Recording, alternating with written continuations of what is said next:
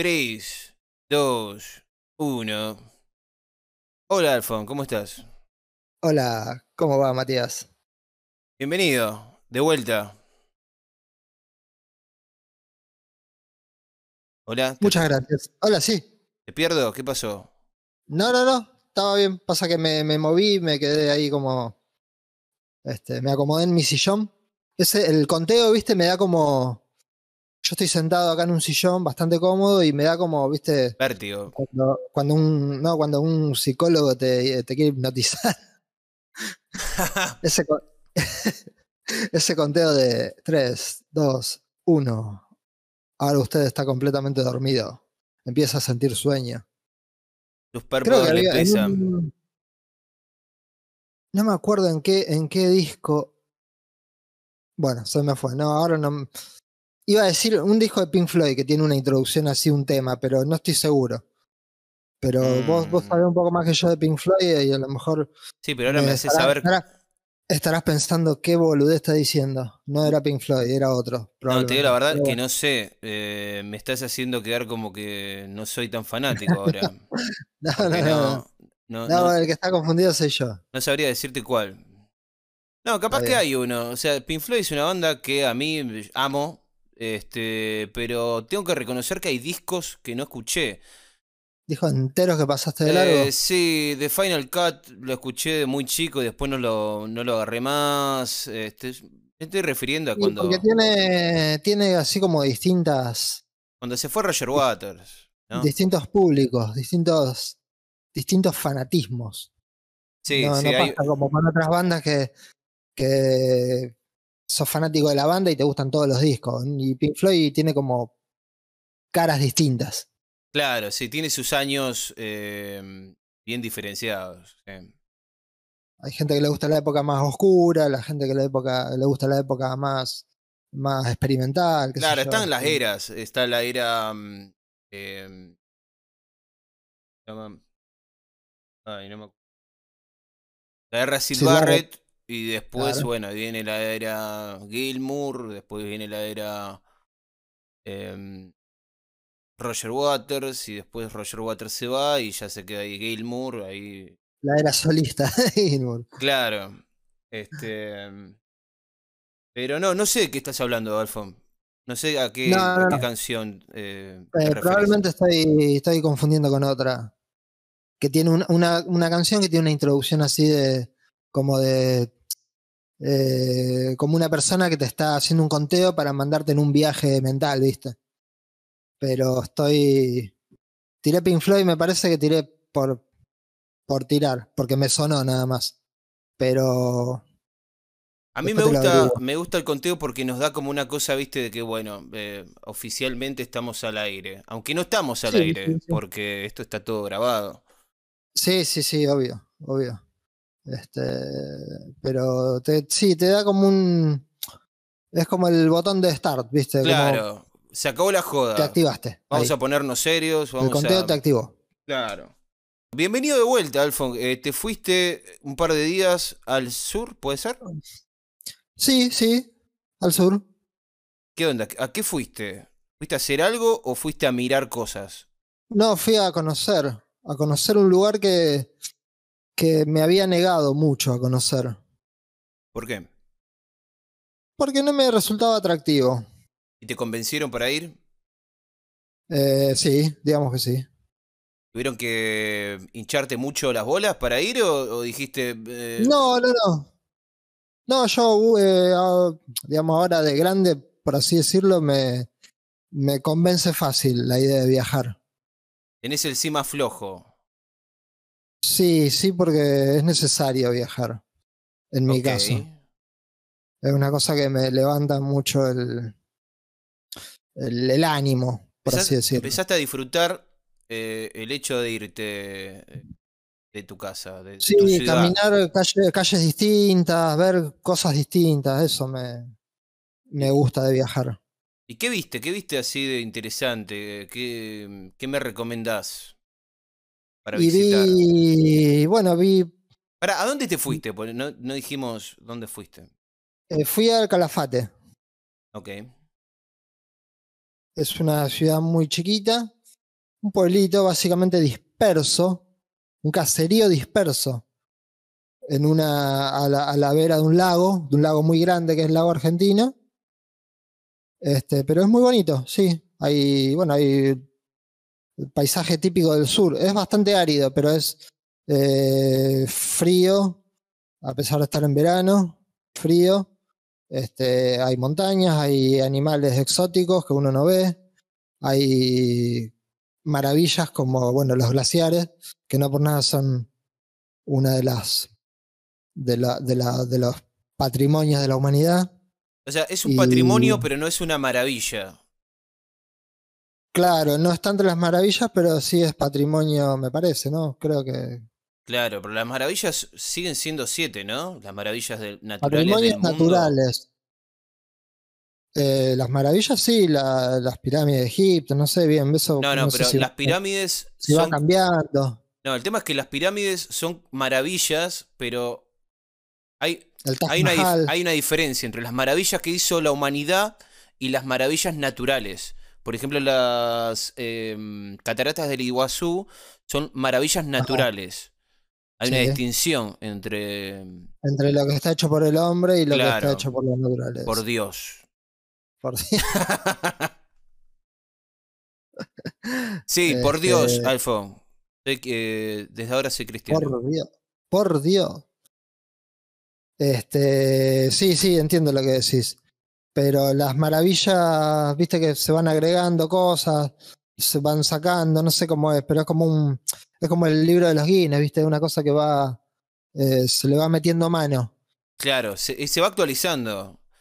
Claro, Este, esto, estos son eh, lugares que son eh, patrimonios, patrimonios de la humanidad, no sé bien cómo el título, Sí, cosas, la- que, cosas que tenemos que cuidar para que el mundo no termine, básicamente. Claro, las cataratas, los glaciares, la quebrada de Humagua, te digo, por los que conozco de acá Argentina.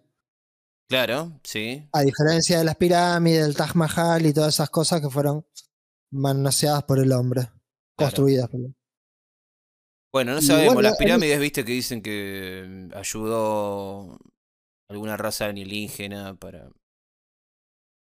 Sí, pero eso me parece que fue una teoría que fue medio Desbancada. por un, por un escritor que yo la verdad que no, no, no lo leí mucho eso, pero mm, decían que estaba medio, medio chapa. Medio chapa. ese.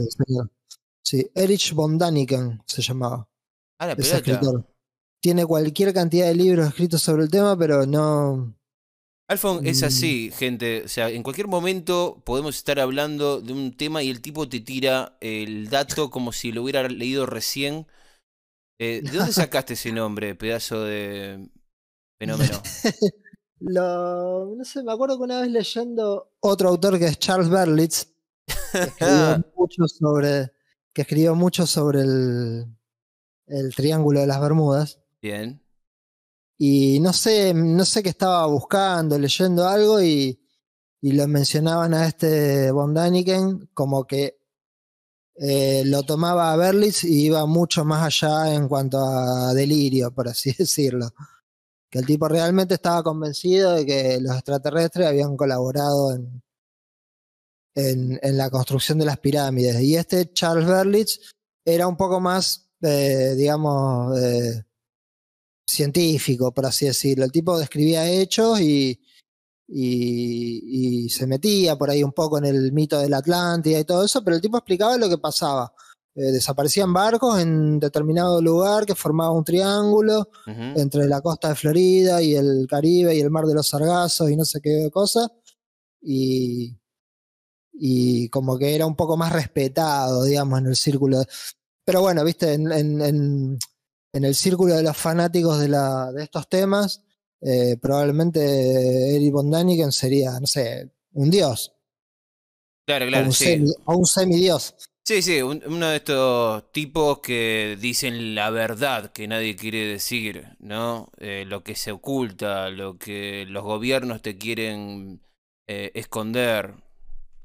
Claro, lo que, lo que yo más o menos tenía entendido era eso, que el tipo era como muy, muy novelista, digamos, muy... Sí, volaba bastante. era muy ficcionado y muy, este, como que mucho sustento no, no tenía tampoco. Me llama la atención porque a mí me gusta, eh, por una cuestión así de, no sé, de, de hobby, diría, de leer sobre todo este tipo de cosas paranormales y conspiranoicas. Y nunca lo había mm, eh, cruzado a. ¿Cómo se llama? Bo. Von Daniken. Von Daniken. Mirá. Von Daniken. Nunca lo sí. crucé. Me, me llamó la, me llama la Sí, atención. es una. Es más de. de como, como un clásico de los ochentas, digamos, de otro tiempo. Son eh, nombres que se han ido perdiendo. Pero en su momento fueron bestseller. Claro. Es Este, como decirte, es como decirte, no sé, como fue después Dan Brown. Claro, pero Dan Brown eh, ya ahí tenemos es un novelista, ¿no? Es un tipo que es todo ficción. Claro, Dan bueno, Brown. pero. Pero que eh, también la- las novelas estaban basadas en hechos que Un- supuestamente que sí, que no, que fueron, que no David, fueron. David Icke, por ejemplo. David Icke, no sé cómo se pronuncia, es un inglés que Icke. Icke, ¿no? David Icke es para la gente que no sabe, ¿vos lo conoces, Alfon? No, no, no, no lo conozco. Ok, es un tipo que se hizo muy famoso en su momento. Eh, hace más o menos 30 años que viene diciendo esto, que existe una raza de reptilianos que están en las sombras y que, eh, digamos, el objetivo que tienen es esclavizar a la humanidad. Eh, Ajá, sí, sí. Dijo que la reina de Inglaterra es reptiliana. ¿no? Es, digamos, es una raza de, de seres que están metidos dentro de la élite, eh, ¿no? En, en lugares de mucho poder. eh, y que son, y que son cambia, cambia pieles, sería, ¿no? Como que tienen la habilidad de, tener- de tener un aspecto humano y, al mismo tiempo eh, ser un reptil. Claro. por debajo de la piel. ¿Qué sé yo? Es algo muy loco. Como, como ve invasión extraterrestre. Muy parecido, sí, de la misma, casi de la misma manera. O sea, es medio raro como la ficción. ah, y, y B es, del, es de la década del 80, me parece, ¿no? Sí, sí, sí. Bueno, este tipo no Sí, sé cuándo sí, salió. A ver, veía cuando era chico. David Icke, me parece que es.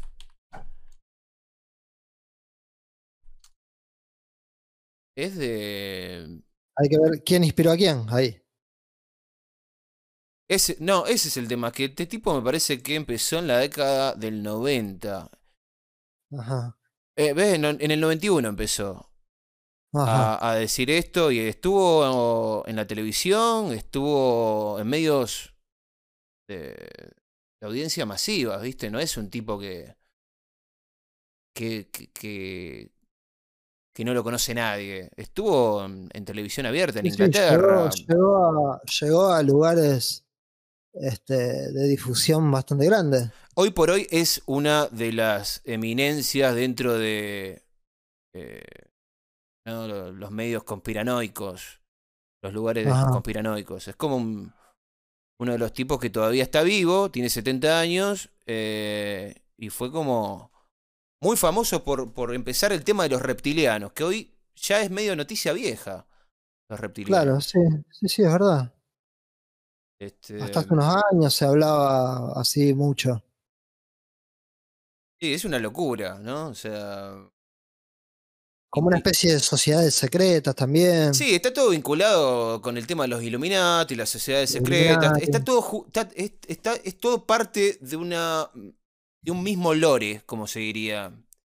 Ajá. Este, de, todo parte de una misma mitología. Eh, están los reptilianos, están los grises. Eh, Ah, mira, eso no. bueno, están las pirámides porque se conectan con las pirámides, porque dicen que los reptilianos eran en real, son parte de una raza extraterrestre que estuvieron eh, vinculada con el tema de la otra raza que les dijo a los humanos que tenían que... Es un quilombo bárbaro, Alfon. Es, una saga más larga que... Coso, que, Que Star Trek, ¿me entendés? Vos sabés que me hizo acordar, hay un dibujito en un. Creo que no sé si en el billete de un dólar, que es una pirámide. Bueno, algo hay, ¿viste? O sea, hay muchas cosas Tendría que, raras. tendría que tener, tendría que tener un dólar a mano para, para chequearlo, cosa que no. Yo en su momento no me, yo en su momento me puse a averiguar. Y es como un, es fascinante cuando empezás a averiguar y ves hasta dónde va el agujero de conejo. Sobre todo en estos tiempos en el que tenemos esta herramienta increíble que es la internet. Eh, entonces Ajá. vos te podés poner a diestra y siniestra. Esto habrá sido medio un mambo cuando tenías eh, el único lugar para buscar este tipo de cosas eran las revistas Conozca Más, Discovery, ¿me entendés? De, de divulgación científica. Claro, pero ahora que tenés internet, te podés ponerte, se te va la vida eh, leyendo y, y Sí, averiguando sobre, sobre este tipo de temas. Sobre todo Hay si sabes inglés. de. Sí, obvio. Hay un montón de, de lugares y también hay que, hay que estar mucho más fino con, con los filtros, ¿viste? Para, para seleccionar la información. Porque Sí, es como que hay- tanto, hay tanto que ya no se sabe bien. Hay mucha desinformación, demasiada para mi gusto. Antes vos salía una revista o un libro y vos más o menos estabas ahí de acuerdo con, con la línea, digamos, editorial o con el autor y ibas ahí y Sí. era confiable. Bueno, Pero ahora, ahora, hay tanto. bueno, ahora tenés algo parecido. Lo que pasa es que está en forma de blogs, está en forma de. Porque hay, hay digamos, con el tema de, de, de internet, que se ha convertido en esta tercera eh, fuente, ¿no? De, de- de información. de saber. Claro, este, en el que los usuarios hacen contenido, este, medio que cambió el paradigma. Ya, ahora, me parece que ahora lo oficial, eh, se le- se le- a lo oficial se le tiene menos respeto que a ciertas fuentes de internet. Sí, Este, Por ahí Fox eh, e- es el que te está mintiendo. O Canal 5 o, Canal, o, Cana- o Telefe es el que te está mintiendo. Este, o Crónica o CNN. ¿Quién cree en CNN? Nadie cree en CNN. Claro, porque es como que los grandes medios ya son como que Están comprados. mani- están comprados. manipulan demasiado y, y en, en internet cualquiera puede, puede expresarse libremente, entonces como que está menos, menos manipulado, digamos, la, la información. Eh, sí, por ejemplo, hay un podcast eh, que es el podcast más escuchado del mundo en estos momentos, en este era, en esta era del boom del, bo- del podcast. Hay uno que es como te diría que es el que lo puso medio de moda a este formato. No es el que lo empezó, pero sí el que lo puso de moda y es el podcast de Joe Rogan. Yo calculo que vos nunca lo escuchaste porque no, no hemos No, hablado no. de esto. Pero es un yankee. eh, yo lo, lo escucho dos por tres, o sea, hace, hace años que lo, que lo vengo escuchando, es muy interesante. Y empezó así como. como una cosa de. Eh, miren lo que estamos diciendo y, y esta información eh, no la vas a escuchar en ningún lado porque todos los medios están comprados. Este, y, básicamente te digo, o sea, una de las cosas que tiene ese podcast es que hablan de las pirámides, de, lo- de la conspiranoia. Ahora no tanto, porque ya está totalmente. eh, Es totalmente mainstream en este momento. Para que te des una idea, Claro. eh, el año pasado le, of- le ofreció un contrato Spotify, Wow. eh, 100 millones. Le ofrecieron al tipo y ahora está en Spotify y, y medio como que parece que se vendió, ¿viste? Esa es la historia ahora del chabón. Pero estuvo 10 años eh, en YouTube. eh, Como una persona común y corriente que Sí, daba el- información libremente. el, loco viene del, de, el loco viene de la TV. Es una personalidad de la TV. Ajá. Pero de a poco se fue haciendo un público, lo empezaron a escuchar dos o tres eh, monos locos y, y empezó a, a invitar gente copada, gente interesante, gente que por ahí te está diciendo cosas que no la, no la oís en los medios de comunicación masiva, en la televisión, en CNN. Claro. Y ahí empezó a generar ¿no? Una, un interés por el público que, que en ese momento estaba pidiendo un medio así. alternativo. Lo que pasa que, lo creo yo, ¿no? Eh, la- es como, como si sucediera esa, esa ¿viste? fuerza de que la información busca cada vez más lugares por donde, por donde salir y por donde expresarse. Sí. Es como que en los medios normales a los que estábamos acostumbrados, eh, en cierta forma se, como que se achicaron, como que eh, reprimieron tanto la, la, la situación esa de, de, de dar información buena y de calidad, este, que esa misma información necesita salir por otros lugares. Y hay gente que está ahí atenta a, a recogerla y sacarla por los medios eh, no tradicionales. Bueno, ahora ya no son tan no tradicionales, pero porque cualquiera para informarse sobre cualquier cosa eh, va a Google, va a Wikipedia, va a YouTube o va a los podcasts. Ya Sí, no mira más ahora- como vos decís. El problema de los medios de comunicación masiva como la TV o la radio, eh, también la incluimos a la radio, es que eh, están sustentados por la publicidad. Ese es el problema.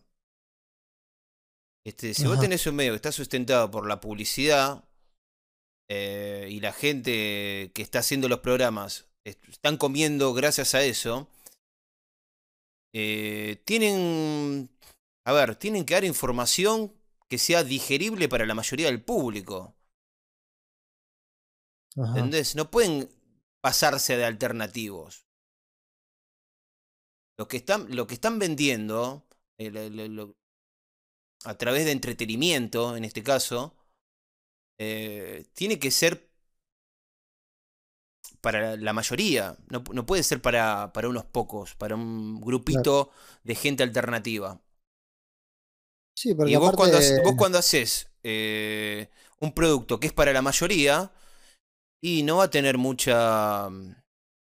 sí, no termina siendo No algo. quiero, no quiero decir que no va a ser interesante, simplemente puede ser interesante, sí, puede ser interesante.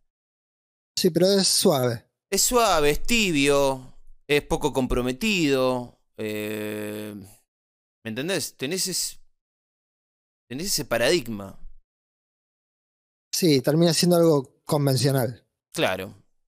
Y termina siendo algo muy parecido a, a lo que está al lado. Porque si decís algo Todo que. Si decís algo que al, al que te está haciendo la publicidad de Pampers no, no le gusta, no, Te quedaste sin la plata de Pampers. exactamente. Este, entonces, bueno, ese es el problema. Y el podcast viene a llenar este espacio vacío de, eh, bueno, programas que, que, que traten de satisfacer esta, a este público alternativo. Eh, ¿entendés? Eh, que para mí es- es- está buenísimo. Sí, sí, es verdad. Aparte, ya te digo, insisto con eso. Eh, la información necesita salir, salir por, el- por, por los lugares que pueda. Y, y- y la, la información, los datos, los hechos, las cuestiones, todo lo que sea eh, digno de, de discutirse y de hablarse y de conocerse, eh, es como una inercia, ¿viste? Necesita, necesita brotar por todos estos canales. Y, y a mí me parece que pasa por ahí. No, Lo los, otro- medios, los medios tradicionales están cada vez más preocupados por vender otra cosa. Sí, por venderte electrodomésticos, por, ven- por venderte el, el, el coso, el producto. La chotada de todos los días. Está bien, o sea, e- es el mundo en que vivimos. O sea, yo no los culpo. Es una cagada, pero bueno, es, es, es así. No hay otra. La otra sería tener un despertar a nivel mundial, sociedad, porque tampoco puede ser un solo país, tiene que ser todo el mundo, ¿me entendés? Y eso no va a ser, nunca, nunca va a ser eso, nunca va a pasar eso, que todo el mundo va a despertar y va a decir, no necesitamos toda esta mierda. No va a pasar. ¿Entendés? Autos voladores no necesitamos. Eh, Vos me entendés, eh, Coca-Cola, no necesitamos, estamos iluminados, no, nunca va a pasar. No, no. Y si no es todos al mismo tiempo, no puede ser un solo país, no puede ser... Pueden ser, sí, de a una persona. Digamos, de a una persona sí puede pasar. Es la única forma. Pero lo veo... Para, no sé, soy medio para pesimista. cambiar el mundo tiene que cambiar uno, como Tiene- dice la... Es- sí, totalmente. Pero me parece que eh, si vos crees, digamos, que, el- el- que la onda de la frase es que cambie el mundo, no. O sea, el tema es que cuando uno cambia, tu mundo cambia. Me Tu parece que esa es la onda de esa frase. Si vos cambias, tu mundo, eh, todo alrededor tuyo cambia cuando vos cambias. Porque vos, vos no mirás el mismo mundo eh, cuando estás iluminado, entre comillas, a cuando estás eh, hecho una piltrafa a nivel Sí, alma. sí. O sea, pero no es que cambió el mundo, cambió la forma en que vos estás mirando al mundo. Sí, sí, sí. Eh, Sí, es verdad. ¿qué Iba a decir. Ah, de las conspiraciones. Algo paradójico, me parece, sobre todo este tema de las conspiraciones, ¿viste? La Tierra plana. Es una de las conspiraciones más locas de los últimos tiempos, la Tierra plana. Eh, Tiene, tiene viaje- realmente mucho. el viaje a la luna. Tiene- sí, tiene. Para hacer una conspiración tan loca, tiene muchos adeptos. Sí. Sí. Es muy loca. Es muy loca. Muy. Muy, Muy. loca. Estamos hablando de gente que piensa como la gente antes de Colón. ¿Entendés? Sí, ya sé. eh, En la época de Colón ya sabía, ya la gente ya sabía de que el mundo era una esfera, sí, ya lo sabía. Pero me parece que la mayoría, el campesino común no, no sabía. Es que lo sabían, eh, lo sabían lo- los físicos, los que iban a la Sí, la, escuela. la- la sociedad científica. Claro. Entonces, los griegos me parecen que ya lo habían resuelto ese, ese tema eh, de la Sí, Tierra. los griegos hicieron muchos estudios astronómicos, los, los, los griegos, los, los egipcios también, muchas, Este, muchas pero sociedades a lo largo de la historia de la humanidad lo han.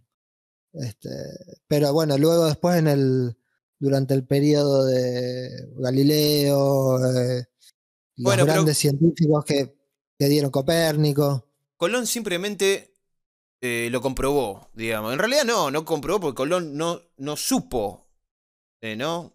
Eh, que, que había vuelto, había dado la vuelta al mundo. No lo supo, él se murió pensando que había llegado a las Indias.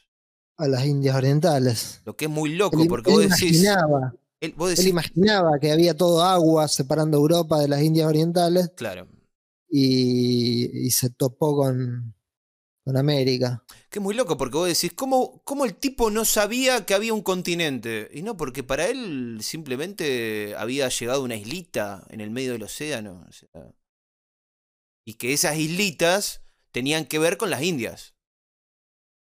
Claro. O sea, e- ese No es el que era tan grande el mundo, aparte.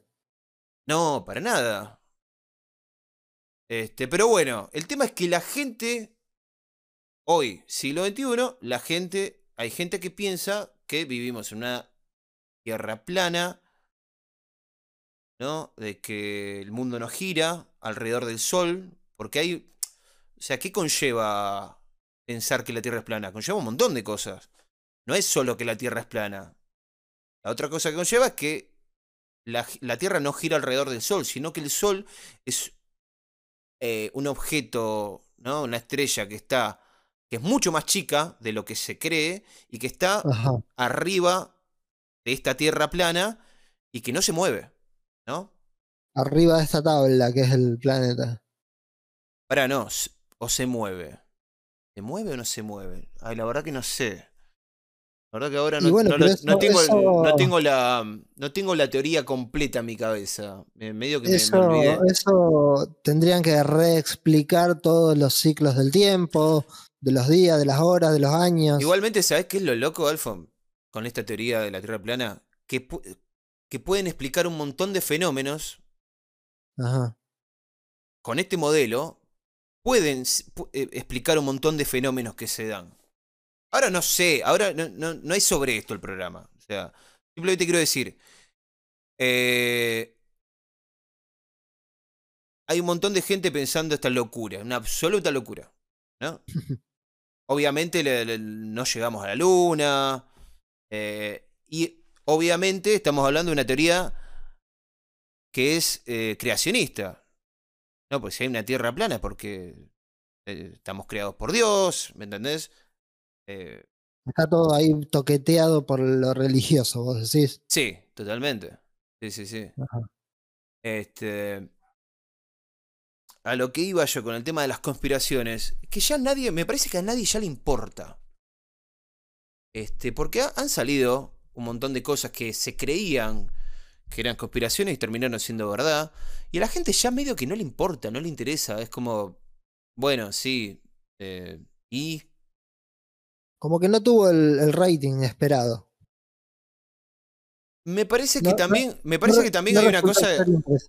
me parece que también hay una cosa de que, bueno, ¿y qué querés que haga? O sea, si, si pasó eso. Eh, yo mañana tengo que levantarme a laburar. ¿En qué me afecta? Claro, yo mañana entro a las 2 a laburar. O sea, a mí no me cambia nada que, que haya pasado eso. ¿Entendés? Esa conspiración sea verdad, a mí no me cambia nada. Yo tengo Dos personas que dependen de mí para comer. O sea, me importa un carajo. Claro, es como que son temas que. Son temas que. despiertan como ese, esa cosa, ¿viste? Esa curiosidad, pero. En cierta forma, sí. Son, son, cosas. No, tienen ninguna influencia en nuestra vida diaria. Claro. Son cosas que. Al, creo que tuvo como su su, su, punto así como máximo principio del 2000, 2005, y ya después como medio que eh, la gente ya empezó a chuparle un poco un huevo. Por ejemplo, te doy un ejemplo, el tema de la guerra de Vietnam. En Estados Unidos salió la CIA a reconocer que la guerra de Vietnam, el, digamos, la, la entrada de Estados Unidos a la guerra de Vietnam, no sé si fue la CIA o el FBI ahora, pero una de las dos agencias reconoció que Estados Unidos entró a la guerra de Vietnam a propósito, no fue un accidente, no fue que... Porque la historia oficial era que habían atacado a un a una fragata estadounidense en el Golfo de Tonkin. El, había pasado eso. Ajá.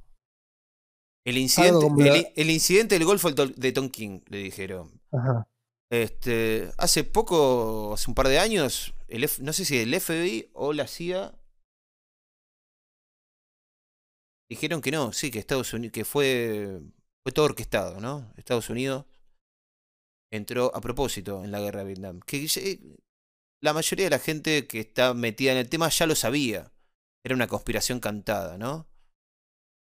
Bueno, en Pearl Harbor pasa lo mismo. O sea, hay un montón de personas que dicen que Pearl Harbor fue también orquestado por muchas razones. Eh, una en particular, la, cantidad de soldados que había en Pearl Harbor cuando fue atacado no es la cantidad de soldados que tenía que haber.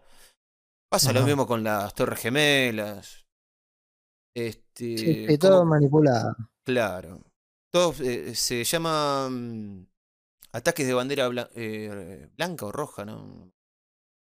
Ataque de bandera roja. No sé. Eh, al fin y al cabo es como que ya a nadie le importa mucho. ¿Fue verdad? ¿No fue verdad? yo mañana tengo que ir a laburar. Es como que el resultado no lo que tiene atractivo es la historia. Sí. Y después hay... uno, ya, lo toma como si fuera una. Y después hay algo. Hay algo que es eh, también es verdad, que. Imagínate que el que te gobierna. Y no me refiero solo a, a al presidente de tu país, sino a las élites, ¿no? A la gente que, que toma las decisiones grandes.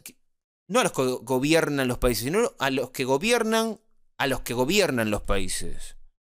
Porque hoy en día el mundo no es gobernado por los países, hoy el mundo es gobernado por las empresas. Eso eh, no estoy diciendo nada, nada nuevo. No, no. ¿no? Este, imagínate que, que es verdad, que dicen, che, vos sabes que sí, somos todos Illuminati, somos todos satánicos. Este, y, y sí, lo único que nos interesa es eh, sembrar el reino de, la oscuridad en la tierra. Es lo único que nos interesa. Sí, estamos eh, a favor de Satanás. Imagínate que, eso, que, dicen, sí, es, así. Yo creo que es algo que, aunque te lo digan en la cara, no es algo que la mayoría de la gente está dispuesta a aceptar. Que eso es así. ¿Entendés? Aunque sea verdad, me parece que el mundo lo va, lo va a negar, porque ¿quién quiere vivir en un mundo tan de mierda? Más aún. Más aún, claro. Me parece que estamos tan acostumbrados a hacer la vista gorda, mucho más de lo que uno estaría dispuesto a aceptar. Yo creo que hacemos la vista gorda constantemente. Es la cultura de todo me chupa un huevo. Y sí, En ¿y yo qué puedo hacer? ¿Viste? ¿Yo qué puedo hacer? Yo soy un. Yo soy un puntito, un granito de arena. Ah, ¿yo qué puedo hacer? ¿Me entendés? Y mientras estás diciendo eso, eh, qué sé yo, uno no recicla, pasa a alguien y no le das una moneda. Y no, yo solo soy solo una persona, no puedo hacer nada. Como que estamos preocupando por pagar la cuota del, Claro. del televisor. Para eso, para eso está el gobierno. Yo, yo no puedo hacer nada. Este. medio, es, me- es- es medio deprimente, pero es así. O sea, es medio. Yo creo que lo, lo único bueno que puede hacer uno es tratar todos los días de hacerse un poquito más cargo. Eh, creo que es lo único. Es la- el- porque el, el que está escuchando seguramente me está diciendo, eh, pero flaco, me estás tirando esta bomba y ¿qué crees que, que me vaya a dormir así yo? Ok, no te vayas a dormir así. Puedes hacer algo. Eh, todos los días, fíjate, eh, si hay algo que pudiste hacer y, y no lo hiciste, bueno, empecé a hacerlo. No tenés que salvar al mundo, pero puedes, no sé, puedes hacer algo. salvar, tu- salvar tu día. Claro. ¿Me entendés? Algo podés hacer. Un poquito. Un Algo toque. mínimo. Algo, algo, y eh, sobre todo algo para vos. Sí. Sí, Algo para yo. vos. Que va a ser bueno y que va a ser mejor para vos. Eh, como decíamos antes, el mundo no lo vas a cambiar. Pero eh, cambia vos. Hace algo vos. Claro. Sí, sí, sí, totalmente. Eh, eh, cambiar algo por lo menos, no sé, qué sé yo, por ejemplo, no sé, deja de fumar, si estás fumando, deja de fumar. Una verga eso. Claro, cosas, cosas pequeñas que parecen una pavada. o capaz que es mucho dejar de fumar, es mucho, el que me está escuchando es demasiado, ok, podemos empezar de más chicos si querés. Eh, no sé, deja de putear tanto. No de putear mucho, deja de putear tanto. ¿Entendés? Hay un montón de cosas que, que se pueden hacer. Simplemente tenés que usar un poco la imaginación y, y- y dejar un poco esa actitud de me chupa absolutamente todo un huevo. Porque algo te tiene que importar. ¿entendés? Bueno, dejemos de pontificar. Pues siento que el que nos está escuchando eh, está diciendo, eh, ¿y estos quiénes son? ¿Quién carajo son estos chabones? ¿Qué es autoayuda esto? claro. Hoyo. Este. Al final. Bueno, me dijiste que te fuiste. Vamos a cambiar de timón. Vamos a cambiar. Pero esto Yo no soy así. perfecto, ¿ok? Yo no soy perfecto. Tengo un montón de cosas eh, que tengo que trabajar. Pero esto empezó así. No sé cómo hablamos de, de mi viaje y vos llegamos a los Illuminati. Eh, por el chabón que tiraste, no sé. eh, Copérnico, no sé quién, quién dijiste. ¿Cómo era?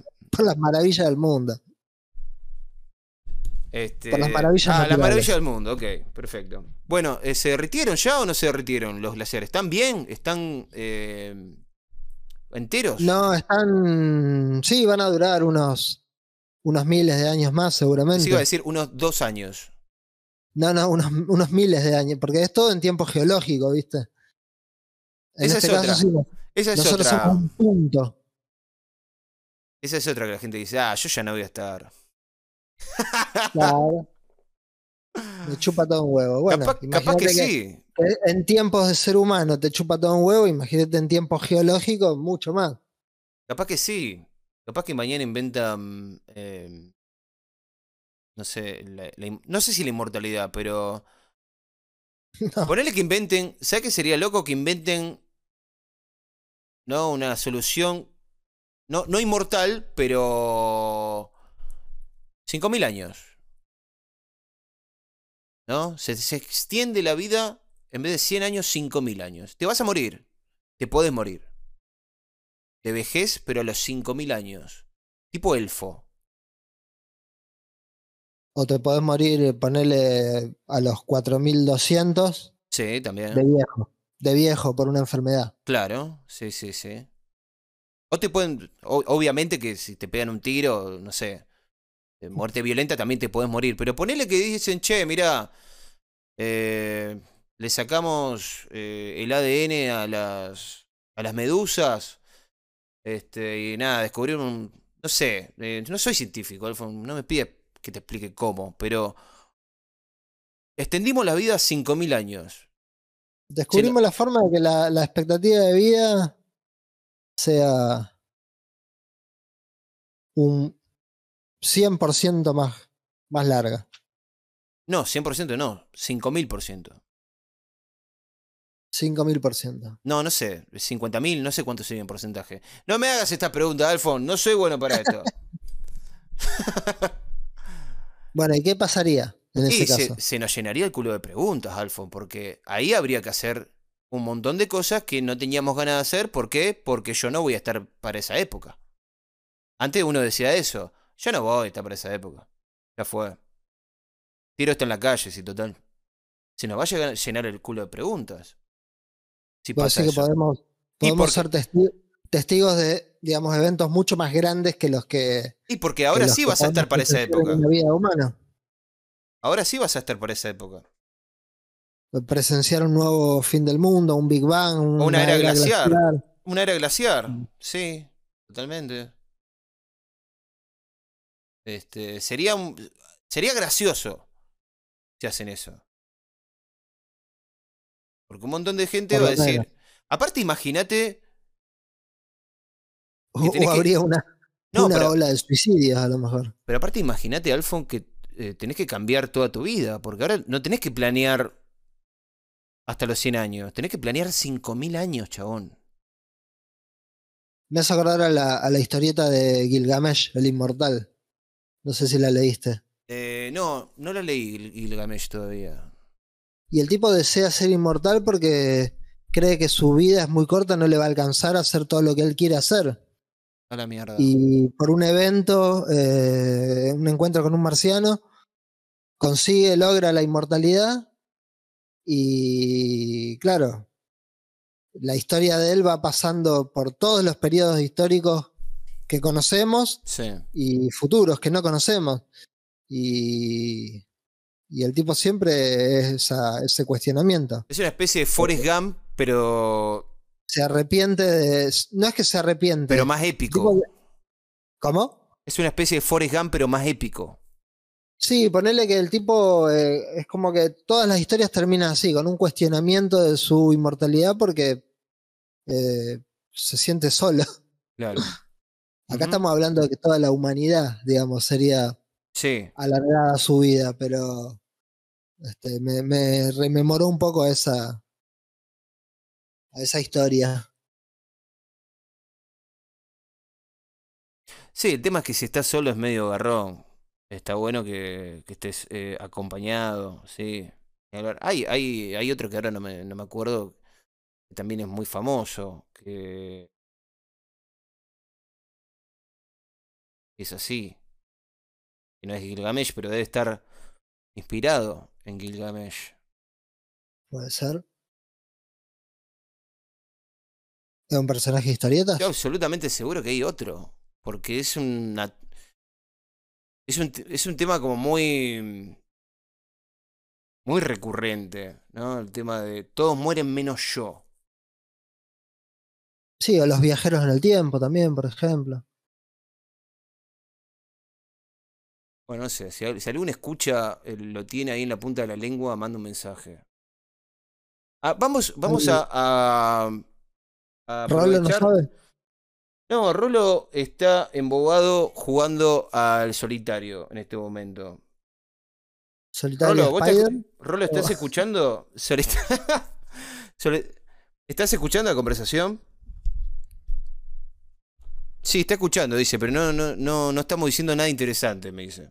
No le interesa, bien. No, y dice que se está cayendo el programa, Alfon. Que ponga. ¿Qué quiere que.? Dice que. Dice que no hablamos de. Dice que no hablamos del mundial. ¿Y qué querés que diga el No, mundial? no hablamos de lo que había que hablar. Si ya hablamos la otra vez del mundial. Eh, no Argentina todavía. perdió. ¿Qué, qué, qué otra cosa querés que diga?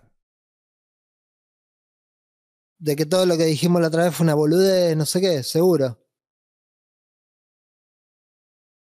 Sí, Argentina Esto no- perdió. Bueno, eh, Esto no, esto no es un podcast no es un, podcast de fútbol. Este, deportivo, informativo sobre el mundial. Por eso, exactamente. por eso miran ESPN o todo eso.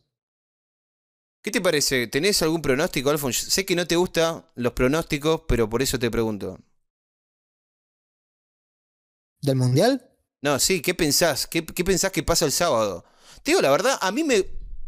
A mí me gusta lo que está pasando. Por ahí el que, el que escucha dice, este, ¿cómo va a decir esta pelotuda? Se puso más interesante para mí. Y si vamos a perder un partido, perdamos el primero. Bueno, hay, mu- hay muchos casos de, de perder el primer partido y después hacer un muy buen mundial o salir campeón incluso, pero no deja de ser un partido. Lo que se confirma es lo que decíamos la otra vez de que eso es lo que tiene este deporte, que es atractivo, que es justamente que puede pasar cualquier cosa. Sí, No bueno, es- pero fue, me- fue medio. Fue medio una emboscada, Alfon, lo que pasó. ¿no? Está bien, pero lo que pasó hoy con Alemania y Japón es parecido el- y, y va por el mismo lado. Fue parecido también, sí. Que Como que lo a- que, lo ahora no nos sentimos tan solos. no es tan seguro para los apostadores, digo. No es, no es como la NBA, Claro. donde el equipo que tiene los mejores jugadores le gana al que tiene los peores. De- le gana de 10 partidos los 10.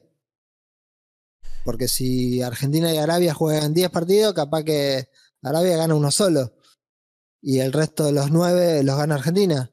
Pero justo se dio esa situación en un mundial, en un primer partido, la excepción. ¿Qué es lo que para mí va a pasar? O sea, para mí Argentina gana los dos partidos que vienen. Este, no veo a Argentina mm, no pasando o empatando. Yo veo a Argentina ganando los dos partidos. Y A bueno, Polonia- a Polonia desde, ya- desde la lógica, sí. A Polonia y a México no los veo eh, equipos que vos decís, uh, mirá, mirá lo que son. Y yo no los vi, la verdad que no los vi. Salieron, no lo cero- vi salieron partido. 0 a 0. No lo vi, eh, no lo vi y no puedo decir si son buenos, No malos. fue un partido que vos digas a la mierda. Pero el tema es así, si son equipos que si están en un mundial, le pueden llenar el culo de preguntas a cualquiera. Eso es lo que, Totalmente, sí, sí, obvio. Sí. porque eso es lo, es lo que tiene el fútbol que lo hace interesante. Excepto que seas Costa Rica. ¿Viste Costa Rica hoy? Siete se comieron. Vos sabés que yo daba un mango más por Costa Rica, pero bueno, Siete le metió España. Una locura. siete. Sí, sí. No le, Sí, metieron, sí. no le metieron más porque están guardando para otros partidos goles. Bajaron, bajaron el pie del acelerador en un momento. Sí, sí, sí, ya les dolía la pata de meter goles. Terminaba a 10, vos decís. Y qué sé yo, no sé. eh, le dieron para que tenga. También no lo vi porque va, lo vi justo de rato porque estaba trabajando y, y lo tenía ahí como de fondo. Eh, otra cosa, México tiene que ganar o ganar. Me parece, va a ser un partidazo, eso sí, para mí va a ser un partidazo. Pero Argentina yo siento que tiene lo que tiene que tener, tiene lo que, lo que se necesita para resolverlo. Estamos en un quilombo, estamos en un problemón, pero... Seguís manteniendo, seguís manteniendo lo que decías la otra vez. Sí, Lo que pasa que también es- hay una cosa que es, en el Mundial, vos, la mayoría de los partidos, perdés y te volvés a tu casa. Sí. El primer partido es el único que perdés y no te volvés. Te puedes dar el lujo de perderlo. El exactamente. segundo, quizás, si ganaste el primero. A mí es algo que me gustó que haya pasado. Me gustó. Primero y principal, hay que decir que hay 7, 8, no sé cuántos son, de los titulares, que es el primer mundial. Eso es importantísimo. Eh, creo que son. De los que salieron a Ocho. la cancha el otro día, son 7, 8 más o menos. Creo que ocho. No estoy seguro. Son muchos. Sí. Este, y me parece, estuvo bueno de que hayan tenido esa instancia de estar perdiendo con otro equipo eh, y, ¿no? y estar ahí con los huevos en la garganta de decir, loco hay que meter un gol, loco hay que meter... Está bien, no salió, no metieron el gol, pero estuvieron ahí, estuvieron en esa experiencia. ¿Me entendés? De Sí, tener los huevos... un la-. Claro, comieron un poco de barro, estuvieron en las trincheras. Que un poco. Ahora, si pasa de vuelta, ¿qué va a pasar? Porque en los mundiales pasa esto, de estar perdiendo 2 a 1. No quiero pensar en 3 a 1, no quiero ni pensar en eso. No me haga ni pensar en un 3 a 1, pero un 2 a 1, un 1 a 0, minuto 60, estar 2 a 1, minuto 60. ¿Ves? Que, que estás ahí transpirando, estás lo- con los huevos en la garganta. Me gusta que hayan tenido esa experiencia. ¿Entendés? Porque ahora la próxima vez que pase, los tipos, bueno, ya sabemos lo que es esto. No, no los agarra primerizos esta experiencia. Eso me parece que es positivo de lo que pasó, de, la, de, de- lo desastroso que fue el partido del otro día. Y bueno, son esos, esas cosas que le, un, un equipo se alimenta de, de las experiencias que dan las victorias y las derrotas también. Cuando un equipo crece como equipo, cuando también se tiene que enfrentar a, esa, a esas cosas, al, al- al susto de un partido, al estar siendo vapuleado por un rival, o que no te salga nada y que el, ri- y que el rival patea dos veces largo y, y te saca la diferencia. eh, estaban en Eh, estado de shock, Alfon. Después del segundo Sí, sí, gol, totalmente. estaban en Fue estado. un, partido, fue un partido rarísimo, rarísimo. Yo que veo muchos partidos y porque me gustan, me gusta Sí. verlo y como decía la otra vez, analizarlos. Eh, estos partidos así de raros se dan poco. Sí, sí, poco. sí. Porque Este, el, partido de, el partido de hoy de Alemania y Japón, por ejemplo, fue parecido, pero no fue un partido tan raro. Fue un partido Mm. que se puede explicar mejor lo que pasó. En el partido de Argentina eh, pasaron cosas difíciles de explicar. Bueno, yo no sé si vos sabías que hace eh, un mes que están eh, concentrando los árabes. Tienen todo el, todo el equipo árabe eh, juega en la Liga Árabe. Pararon la liga con un mes de antelación. Empezaron Para a concentrar para prepararse. Jugaron como cuatro o cinco amistosos con equipo, con selecciones, con otras selecciones que no entraron al mundial. O sea, que Ajá. básicamente contrataron los servicios de otras selecciones para jugar partidos amistosos. Es una locura lo que hicieron. No, sí, no, al no tener esa exigencia de tener jugadores en Europa jugando liga hasta prácticamente casi una semana antes del Mundial, eh, pudieron hacer eso. Y seguramente desde sea, hace un mes están con la mente puesta en amargarle el día a Argentina y quedar ellos en la historia, porque también ellos saben que con un partido así los deja, los deja en la historia. Amigo, decretaron feriado nacional. El rey decretó feriado nacional desde este año hasta la eternidad.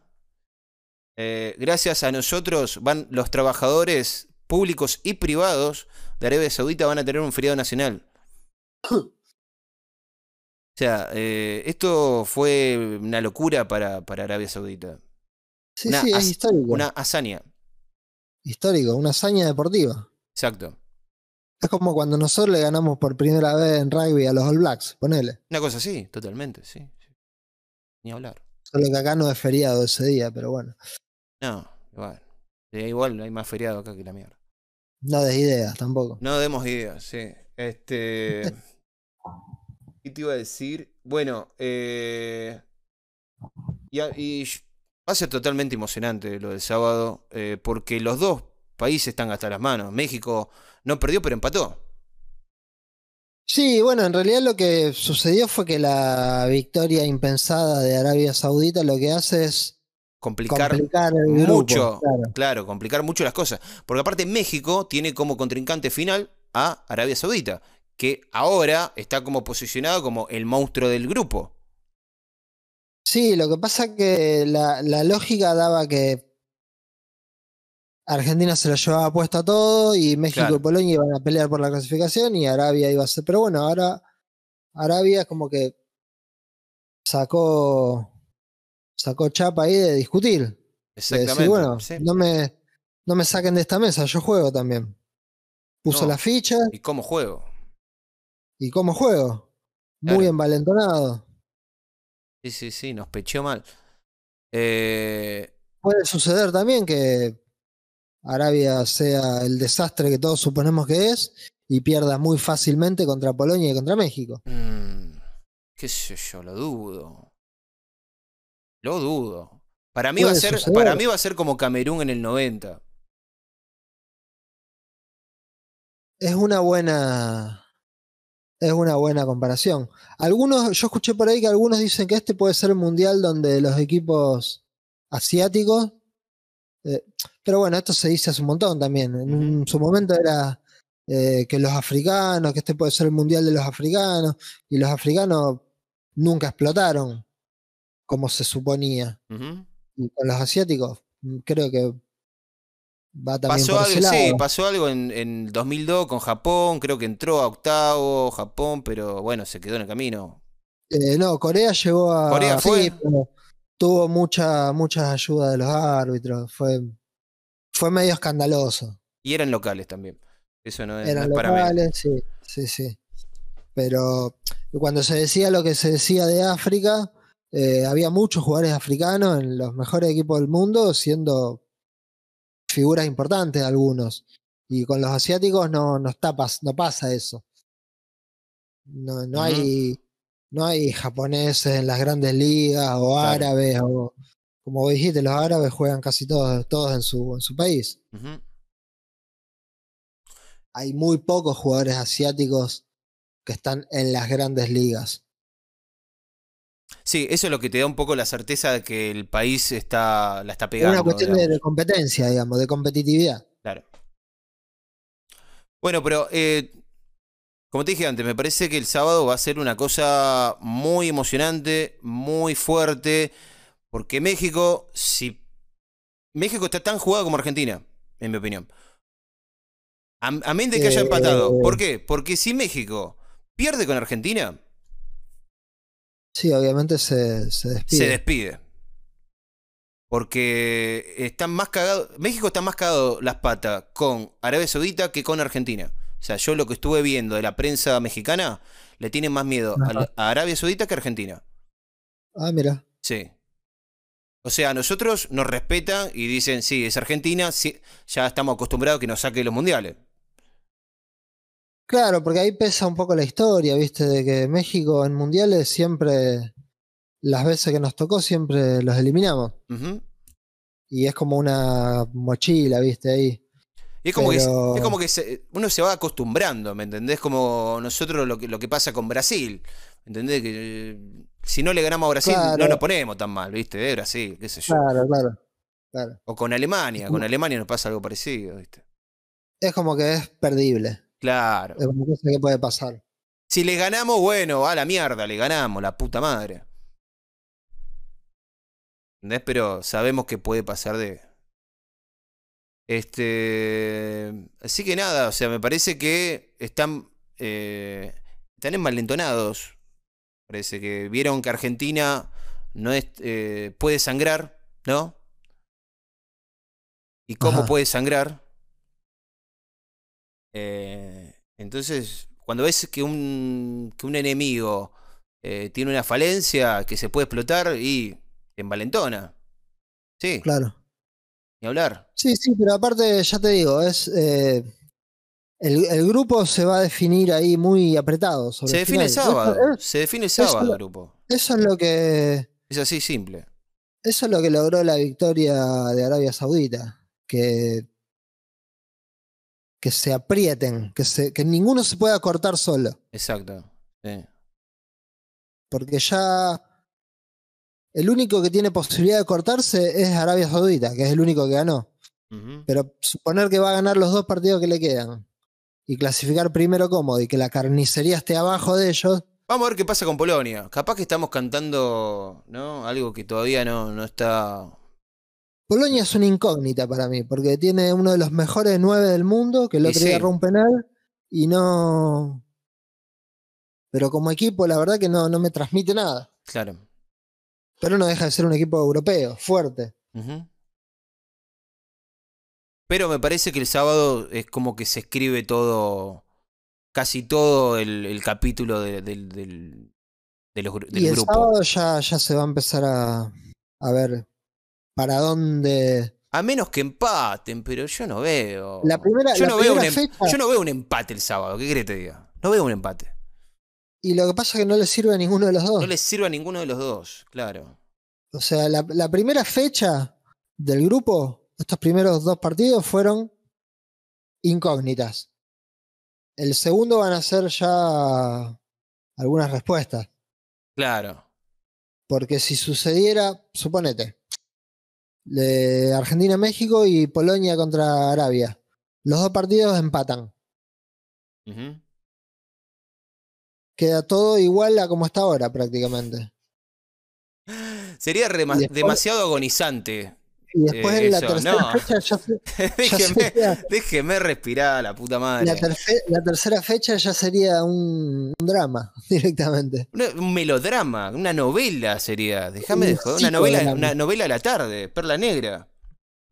Porque, eh, o sea, esta- estaría para cualquiera la clasificación. Claro. Y serían, aparte se juegan a la misma hora, viste, los últimos partidos. Ya los otros grupos Sí. estarían celosos ya de nosotros. Che, dejen de acaparar sería- toda, la, toda la atención, por favor. Todo el encendido. Eh, Aparte, así, aparte se están peleando para ver quién es más mediocre. ¿Qué onda, chicos? O sea, Lo que pasa que lo que te decía antes, al ganar Arabia y posicionarse arriba, en cierta forma empareja para abajo. claro, claro. Porque. Porque no es lógico, porque lo lógico es que ellos estén abajo, no arriba. Si están Exacto. arriba es porque los, los que supuestamente tendrán, tendrían que estar arriba son. están haciendo las cosas más mal de lo que supuestamente le harían ellos. Exacto. Este, pero bueno. Pero yo, eso, eso es lo que pasa. veo- eso es lo que pasa. posible. Yo veo posible que suceda eso. Sí, Sería muy, muy, sería muy, muy duro para mis nervios, sobre todo, Exacto. y para mucha gente, pero Claro. Lo veo posible, porque ya te digo, la, la primera fecha fue rara. Fue rara. Y lo raro atrae a lo, a lo raro también. Ay, no, no, Alfon, por favor. No, Ojalá no, que no. no, no. Ojalá que Argentina gane tranqui los dos partidos y listo. No, no, no, porque aparte si empatamos, eh, se pone todo más gris, el futuro, de, el, el futuro nuestro como participante de- del certamen se pone más gris, porque si no le podemos ganar a México, chicos, váyanse. Váyanse a casa, boludo. Si no le podemos... A ver, lo de Arabia Saudita es algo, es algo, eh, bueno, está bien, es algo que pasó en una burbuja. eh, los tipos, los árabes se- se prepararon, eh, tienen ahí a- al rubio que aparentemente es un genio. eh, bueno, está bien, te lo acepto, ok. Pero si no le podemos ganar a México, chicos, Pero no, no la, la, la antilógica que tiene, que plantea esto a lo que vos estás diciendo es que ¿por qué, es- ¿por qué le tendríamos que ganar sí o sí a México si no le pudimos ganar a Arabia? ¿Me entendés lo que voy? Primero y principal, Alfon, primero y principal, yo he, he estado siguiendo los medios de prensa. Eh, los mexicanos nunca pensaron en ganar la Argentina. Daban por descontado. O sea, el plan mexicano era ganarle a Polonia y ganarle a Arabia Saudita. Bueno, Ese pero era el plan después- mexicano para el Mundial. Después, claro, está bien. ¿Me la previa tenía lógica eso. Sí. Pero una vez que pasó esta primera fecha donde Argentina perdió contra un equipo inferior y ellos no le pudieron ganar a Polonia, es como que tiene que haber una ambición extra. Sí, vos decís que les tiene que saltar la sangre eh, caliente, ¿no? La sangre latina y decir, ver, vamos. mexicanos. Supuestamente son mexicanos, tienen, tienen la sangre bien caliente. Bueno. Este. Pero bueno, futbolísticamente nunca lo demostraron. Está, eh, a ver, está bien, tenés razón. O sea, hay un, hay un factor de que ellos también tienen que ganar o ganar. El tema Claro, es que me, el tema es que me parece que nosotros, como país. Ay, no quiero decir boludeces, pero me parece que tenemos que. eh, Argentina tiene los jugadores, tiene una jerarquía eh, eh, con los jugadores que tiene, como para que la tenacidad argentina le pueda torcer el brazo a la tenacidad mexicana. Me parece que los dos estamos eh, enfrentando al abismo, tanto los mexicanos como los argentinos. Pero Argentina tiene otra calidad en, en los jugadores. Me parece que eso de- debería ser suficiente para, Está bien, para torcer el brazo. está bien. Es indiscutible. Debería ser suficiente, pero puede no serlo. Puede no serlo, obvio, ¿Por sí. qué? Ni hablar. Porque es fútbol. Sí, sí. Porque este juego, aparte, se juega mucho con la cabeza, el estado de ánimo. Bueno, pero a vos qué, a- Alfon, ¿a vos qué te pasa si, si empatamos? A vos como, ¿A mí como, qué me pasa? como, como hincha de Argentina, ¿qué te pasa? ¿Qué decís? ¿Vamos, No, me- vamos a Argentina? ¿Vamos a Argentina? O, che, eh, ya... No, no, me, me decepcionaría. No, se- sería muy, pero muy preocupante, pero no por, por no pasar a, a grupos. El tema es qué haces después, después de que pasás a grupos. ¿Me entendés? Porque a mí no me interesa salir eh, tercero, ni segundo. Ya salimos segundos. Sí, ya lo hablamos la otra vez. Eh, eh, la gente que por ahí escucha, no, pero salir segundo no está mal. No, bueno, pero ya salimos segundos. Está, está bien, te, te entiendo. Ya No, vos tenías, segundos. la- vos, tenías la- vos tenías las expectativas muy altas y, y este partido te. No, no, no, no, no, no, no, no, no. Este partido para mí fue una excepción. Ok. Así lo veo yo. Para mí fue una excepción. Nos agarró, nos agarró, eh, no, no distraído, pero eh, no, no pensábamos que iba a ser así. Nos metieron dos goles, patearon cuatro veces al arco, nos metieron dos goles, Alfo. Se, Fue un partido raro. se derrum- partido raro. se derrumbaron emocionalmente Jugó mucho el estado de ánimo. y los árabes supieron mantener la línea. Literalmente hablando. Sí, tuvieron. eh, tuvieron este. disciplina. Ahora, eso no puede pasar contra México. ¿Lo mismo va a pasar contra México? Nah, no me jodas. Bueno, los mexicanos generalmente siempre fueron mucho más indisciplinados que los, Sí, eso, lo- eso tenemos a favor. Eso tenemos a que favor. los equipos así, digamos, armados de atrás para adelante, como, como estos. Que los agarra un técnico europeo con mucha experiencia y con lo que tiene, que por ahí no es gran cosa, dice, bueno, vamos a tratar de armarlo de atrás para adelante. Necesito disciplina, que, que hagan todo lo que les digo, y bueno, y así salen partidos como el que hicieron estos, estos árabes. México no tiene eso. Ya Este, eso es un, es un- Claro. es un comienzo. Ujú, ujú. Va a ser un partido completamente diferente, un equipo diferente. Claro, para mí ese ese es el tema, que va a ser totalmente diferente. Este. no solo por el adversario, sino que Argentina va a estar parada de otra forma, va a haber cambios. Dijeron que iba a haber alrededor de tres, tres cambios mínimos iban a haber de, desde el principio. Yo creo que no va a haber más de dos o tres, como mucho. Tres me parece ya que ya es suficiente. ¿eh? Sí, no, pero bueno, también hay jugadores que están tocados físicamente, ¿viste? Bueno, eso, eso para mí lo tienen que resolver. No Yo creo que en el partido anterior, yo creo que en el partido anterior tendría que haber jugado McAllister en lugar de el Papu Gómez. ocupando, ocupando el lugar que era de los Chelsea. De los Chelsea, sí. Eh, me parece que McAllister es un jugador que viene demostrando que es distinto. A mí me gusta mucho McAllister. Y yo pensé que iba a jugar él de titular contra Arabia. Después al final ni siquiera entró en el segundo tiempo.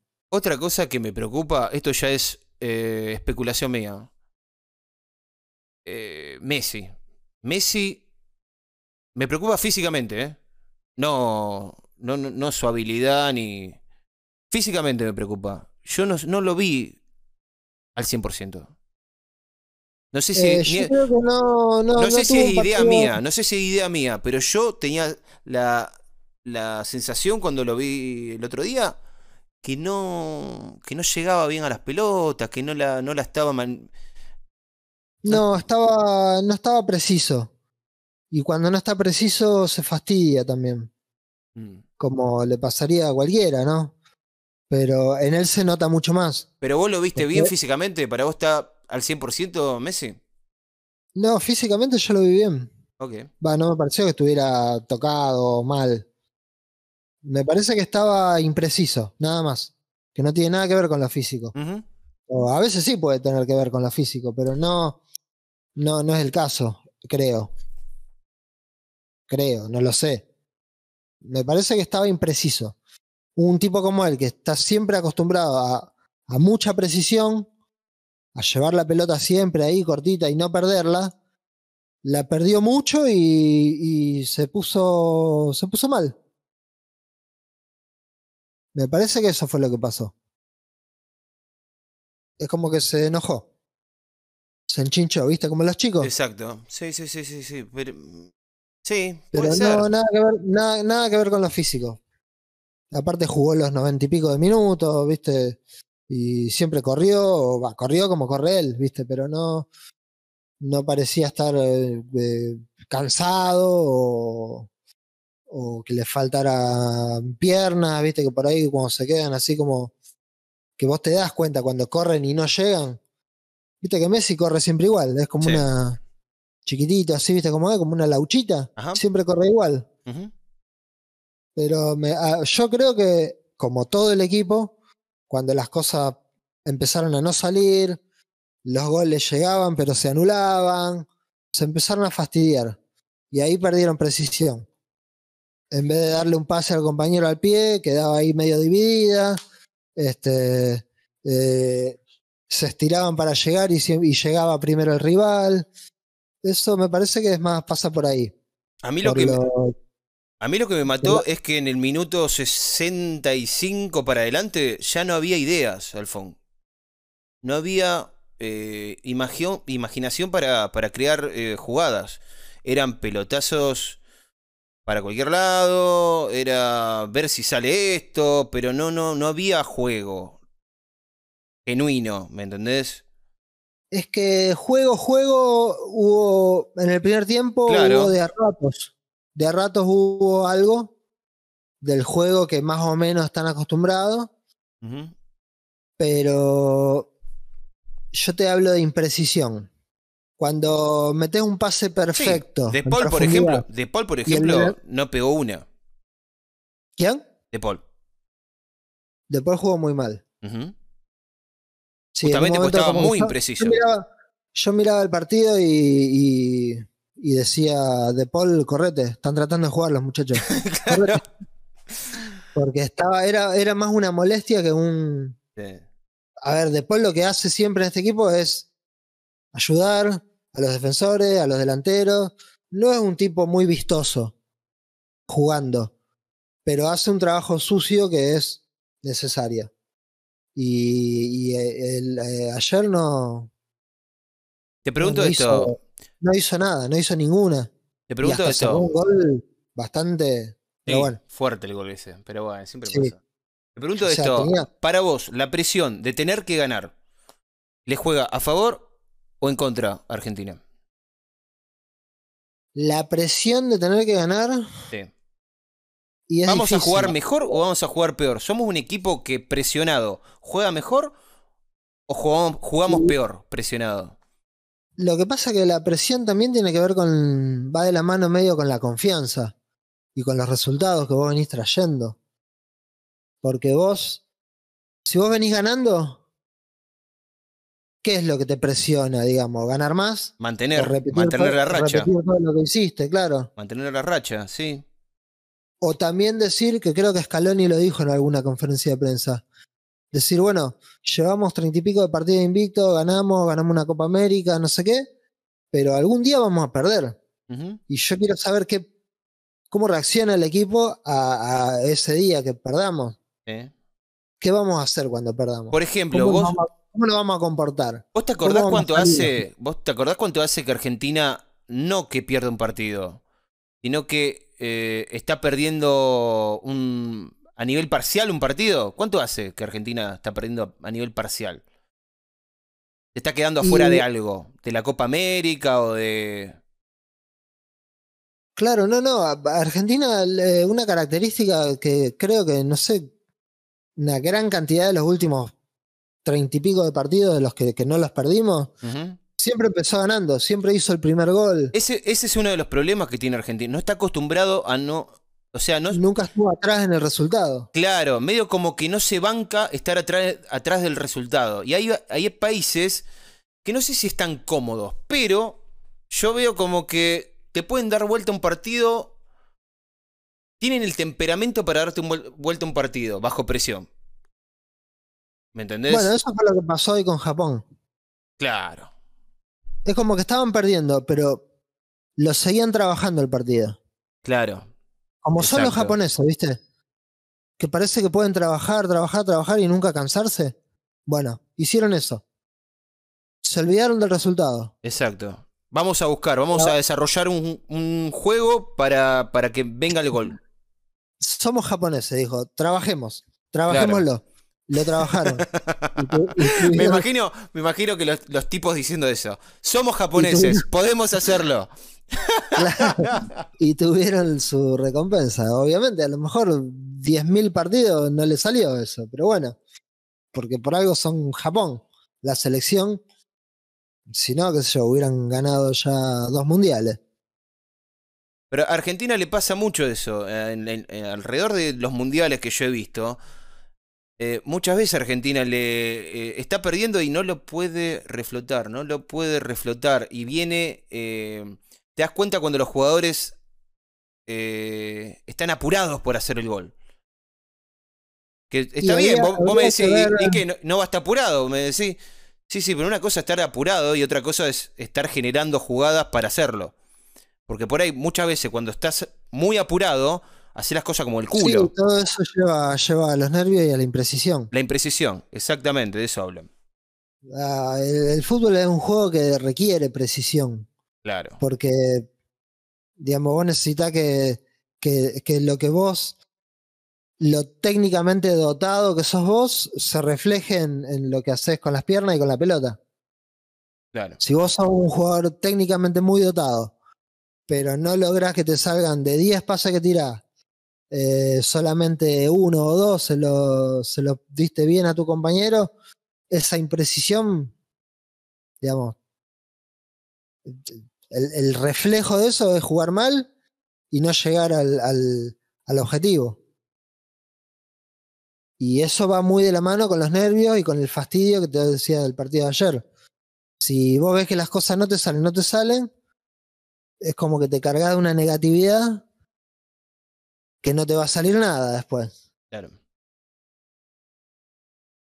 ¿Se Este, bueno, más presión tenían. Hoy he estado leyendo, viste.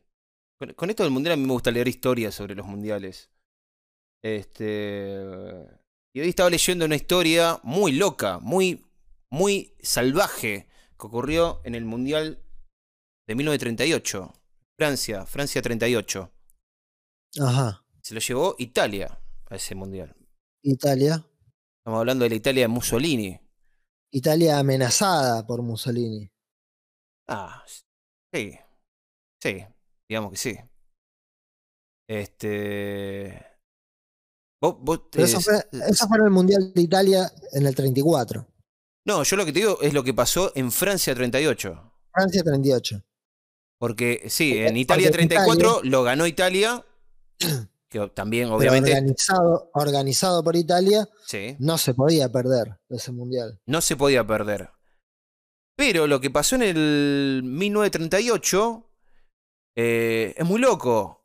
Eh, Italia llega a la final contra Hungría. Eh, eran favoritos, todo, ¿no? Era un equipo importante Italia. No era. Estaban defendiendo el título, básicamente. Ajá. Y el día del partido le llega un telegrama al equipo italiano. Telegrama del Duce. Eh, Mussolini. En el, en el telegrama, lo único que aparece es una frase. O Vinci o muori. Qué presión. Eso es jugar presionado. Eso, eso, eso es. Yo creo que nunca un equipo en un mundial jugó tan presionado. Este, la leyenda dice, dice que, que llegó este telegrama. Hasta el día de hoy no se sabe si es realmente verdad, si, si esa fue la frase. Se sabe que llegó un telegrama de Mussolini. Eso es verdad. Eso es absolutamente verdad. Este, lo que no se sabe a ciencia cierta es si la frase era tan amenazante eh, como la- lo estoy diciendo yo, ¿no? Eh, o ganan o mueren. Le tiró. Bueno, no sé si tampoco había mucha, mucho lugar para la metáfora, digamos, en un, en un, en una misiva así tan personal. Este, hay, algunos, hay algunos que dicen que la frase eh, es una frase italiana y que nada, es como, como que no los quiso amenazar. Es como una cosa de que, che, loco, eh, o, o- o ganan o son unos muertos, ¿me entendés? Una cosa así. Quiso ser una arenga, pero era un poco zarpada. no, lo entendieron No, mal, muchachos. ¿Cómo voy a querer? No. Era para, no, para darle el- ánimo. En el, claro, en el Mundial de Italia del 34 sí, era, fue también historias así similares. Este, y había cuatro jugadores argentinos en la el- selección la de selección de Italia. Italia, sí. en el 34, sí. Argentinos que tenían la, la doble nacionalidad, digamos. Claro. ¿Argentina Incluso jugó Italia 34 no? Eh, no, no te sabría decir ahora. Parece que no. Eh, así que bueno, eh, ese equipo, bueno, ganó, ganó de hecho. Y bueno, a lo mejor hay que hacer lo mismo.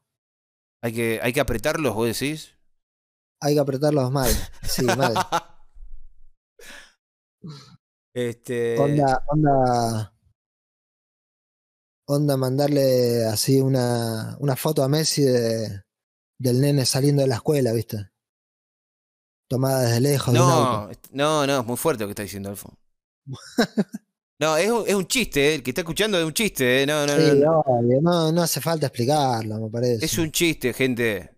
No, no, Sí. no, no nos dedicamos a eso. Viste que ahora, la, no, gen- viste no, que ahora no. la gente se toma todo en serio.